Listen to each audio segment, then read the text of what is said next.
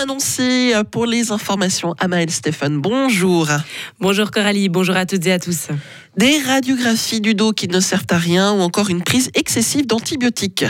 L'hôpital fribourgeois veut lutter contre la surmédicalisation. Il vient de rejoindre l'association Suisse Médecine, créée en 2017. Cette association prône le moins, c'est parfois mieux. Elle a élaboré une liste dans une vingtaine de domaines médicaux où des traitements n'apportent aucun bénéfice. Catherine Cruit est la responsable communication de l'HFR. L'utilité de cet engagement visible et de la diffusion de ces informations, elle est double. D'une part, pour les patients qui peuvent se renseigner sur euh, des types de traitements qui sont peut-être pas recommandés, mais aussi pour le médecin qui peut expliquer dans certaines situations pourquoi il ne préconise pas ou plus un traitement qui était jusqu'ici euh, largement euh, effectué. Ça permet aux deux d'engager le dialogue et de comprendre pourquoi il y a des décisions qui sont prises. En Suisse, on estime généralement que 20% des opérations et traitements sont superflus dans l'assurance de base. La task force pénurie de médicaments de la Confédération va être dissoute. Les questions touchant à la situation en matière d'approvisionnement vont être transférées aux autres structures en place.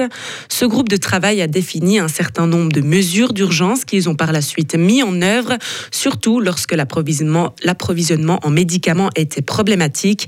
Selon un sondage publié hier par Comparis, un ménage sur quatre a été touché par une pénurie de médicaments au cours des six derniers mois en Suisse. Pour une attaque au couteau à Thun. La Cour suprême du canton de Berne a condamné le propriétaire d'un snack, turc à 9 mois de prison de plus, soit 6 ans et 9 mois. Il avait asséné des coups de couteau à un concurrent. Elle a aussi condamné le père et le frère du restaurateur qui avaient été acquittés en première instance. Les faits s'étaient produits en 2019. La Chine a débuté ses exercices militaires près de Taïwan. L'opération a débuté aujourd'hui et se déroulera sur trois jours. Selon l'armée chinoise, il s'agit d'un sérieux avertissement aux forces séparatistes de l'île. La zone d'exercice se trouve autour de Pingtang, le point de Chine continentale le plus proche de Taïwan. Toujours en Asie, mais cette fois-ci en Corée du Nord. Pyongyang a affirmé aujourd'hui avoir procédé à un nouvel essai de drone sous-marin d'attaque nucléaire, une action qui fait suite à des exercices militaires communs de la Corée du Sud et des États-Unis. La Corée du Nord avait déjà peine réalisé un premier essai il y a deux semaines de ce dispositif inédit qui, selon elle, est susceptible de produire un tsunami radioactif de grande ampleur. Un journaliste américain accusé d'espionnage en Russie, l'homme qui travaille pour le Wall Street Journal a été arrêté la semaine dernière avant d'avoir été officiellement inculpé hier. Une accusation que lui et son journal rejettent avec force en précisant que ses activités en Russie étaient d'ordre journalistique.